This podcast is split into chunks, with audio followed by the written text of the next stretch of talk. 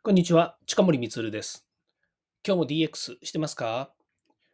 さて今日はですね、真面目な話をしたいと思います。えー DX するならトレードオフが必要という内容になります。ちょっとその前にですね、一つだけお伝えしたいことがあるんですけど、実は昨日ですね、うちに入りました新入社員のえー子がいるんですけれども、その子にですね、えー音声配信しているみたいな話をね、したんですよ。したら、え、音声配信してるんですかっていうふうに言われて、で、その場でね、まあ、ズームでやってたので、えーそのことを伝えたら、まあ、検索して、あ、本当だ、みたいな形になったんですけど、きっとその子も、えー聞いてくれるようになるんだろうなと、聞くんだろうなというふうに思うんですけれども、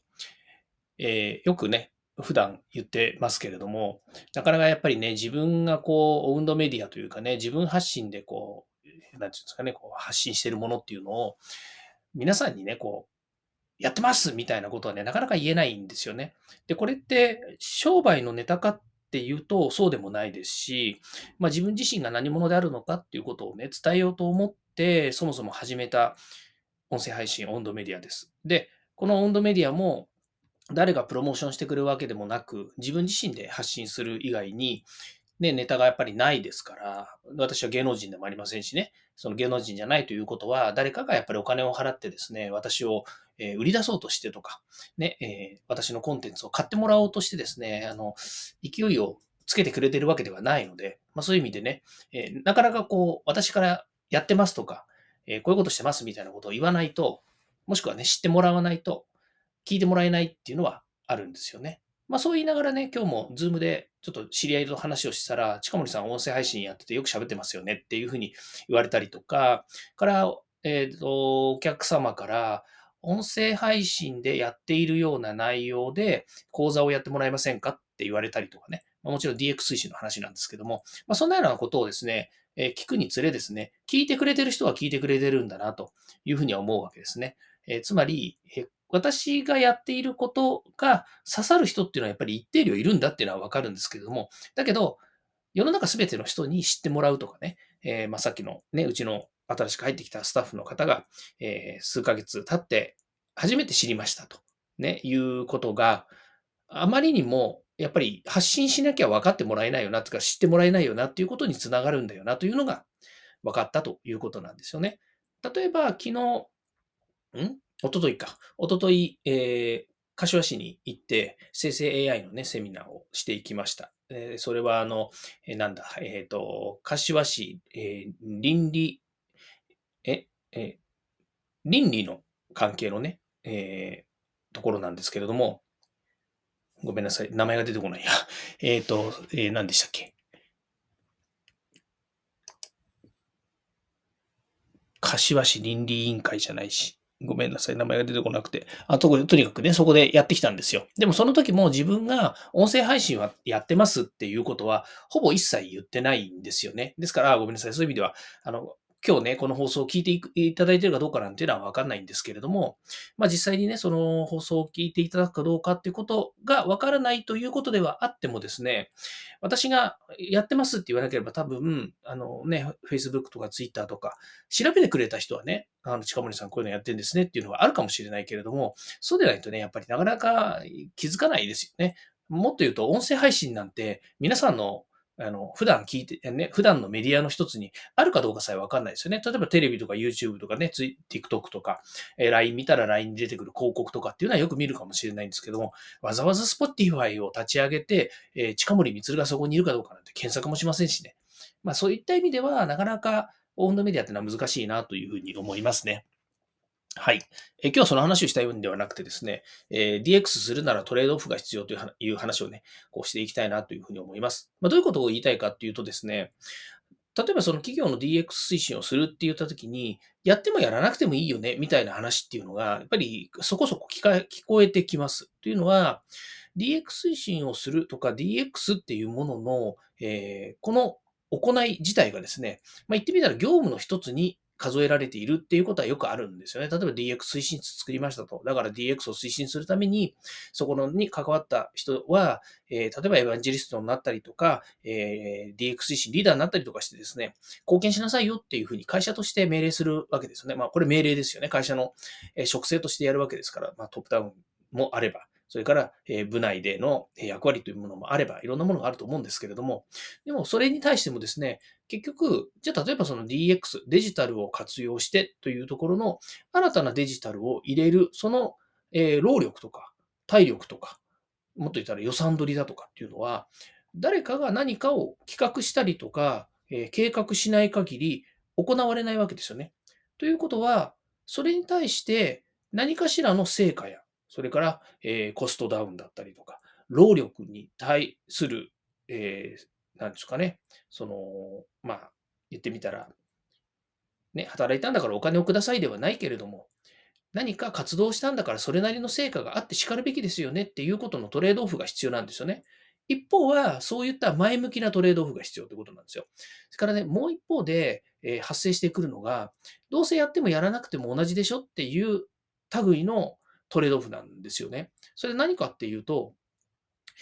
これ給料の話がよくわかるんですけど、同じ給料をもらっているのに大変なことはしたくないとか、同じ給料をもらっているんだから別に、えー、生産性なんて上がらなくったっていいでしょって、その当には思うわけですよね。でも、社長は、社長とか経営者とか、えー、それをマネージしてる人はどういうトレードオフがあるかっていうと、少なくとも会社で、えー、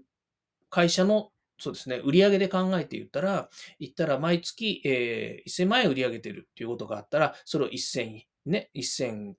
うん、そうですね。1050万円、1100万円、1150万円、1200万円っていうふうに、えー、売り上げを上げていきたいわけですよね。もちろん、売り上げを上げるということは、そのな、そこの中の、えー、変動費とかね、固定費とかっていうものの差額の中から利益を少しずつでも増やしていきたいというふうに思うわけですよね。これ生産性の向上っていうことは、そういうことにもつながっていくわけですね。えー、もちろん、売り上げを上げるっていうのと、それからコストを下げていくっていうのでは、生産性を上げるということは、コストダウンにもつながるということなんです。で、そこのやなそこに至っては、その社員の方の、えー、ね、緻密な、えー、いろんな作業だったりとか努力だったりとかっていうものがそこにあるかもしれないけども、それをした結果、会社として1円でも多く利益が残せる体質にしていくってことがあるわけですよね。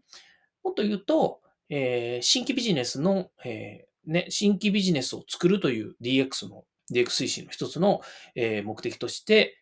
まあ、目的というよりも、それを DX 推進という活動を通じて、新規ビジネスを作るっていう、えー、軸足を持ったとすればですね、それ自体が会社の売り上げを何年後かに10倍にする。ただその何年後に10倍にするっていうふうに目標を立てた、立ててね、実行するっていうのはありなんですよ。これで絶対無理なわけじゃないし、えー、それをね、あの、できないっていうことはないんですよ。ね、えー、頑張ればそれは達成されるんですけども、だけど、そこの過程において、必ず痛みが伴うわけですよね。それがトレードオフの話なんです。痛みが伴ったりとか、それに対する、要は、痛みもあるでしょうし、それに対して、やっぱり、えー、なんでしょう、飴とムチではないけれども、やっぱりね、あの、痛いものもあるかもしれないけれども、えー、それに対して、え、プラスになるね、例えば報酬だったりとか、ね、自分に対する評価だったりとかっていうもの、まあ、評価でのお金に対、お金に変わる評価が一番いいなっていうふうに誰しも思うかもしれませんけども、それも一緒ですよね。例えば、その成果が認められて、課長から部長になりましたとか、から、えー、ね、将来何年後かには役人になりま、役員になりましたとかですね。まあ、そういったものがやっぱり出てくるわけですよね。それもやっぱりトレードオフなんですよ。人は何か行動するときに、えー、自分が、自分だけがとかね、自分がこれでとか、まあ、いろんなことをね、考えたときにトレードオフっていうのが必ず発生するんですよね。で、少なくとも自分が大変になるとか、自分だけが損をするとかっていうときには、そのトレードオフは、あの、少なくとも拒否するんですよね。だからこそ、例えば、えー、DX、ね、DX をして生産性を向上しましょうと言ったときに、現場の人からしてみると、なんで、えー、お給料変わらないのに、同じ時間で、えー、例えばね、わかんないですけど、なんか生産の、えー、ラインで何かを作ってるとしたときに、1時間で100個を作るっていうのを110個作りましょうというふうに言ったときには、なんでそんな頑張んなくちゃいけないんですかと。今までだって、えー、十分あのこなせてたじゃないですかと。ね。多く作ることがいいことなんですかと。それによって不良率が上がったりしますよって言ったら、この不良率も下げるっていうことをそこで考えるわけですけど、その担当者にしてみれば、同じ時間、同じ給料で働いてるのに、なんでそんなことしなくちゃいけないんですかっていうことの合意形成ができてないと、トレードオフにならないんですよね。それによって、あなたの、例えば処遇が変わりますとか、え仕事がもっと楽になりますとか、例えばね、え1時間に1回休憩は取ってるけれども、その1時間に1回の休憩が、えまたね、えわかんないですけども、えこんな風に変わりますとか、もしくは、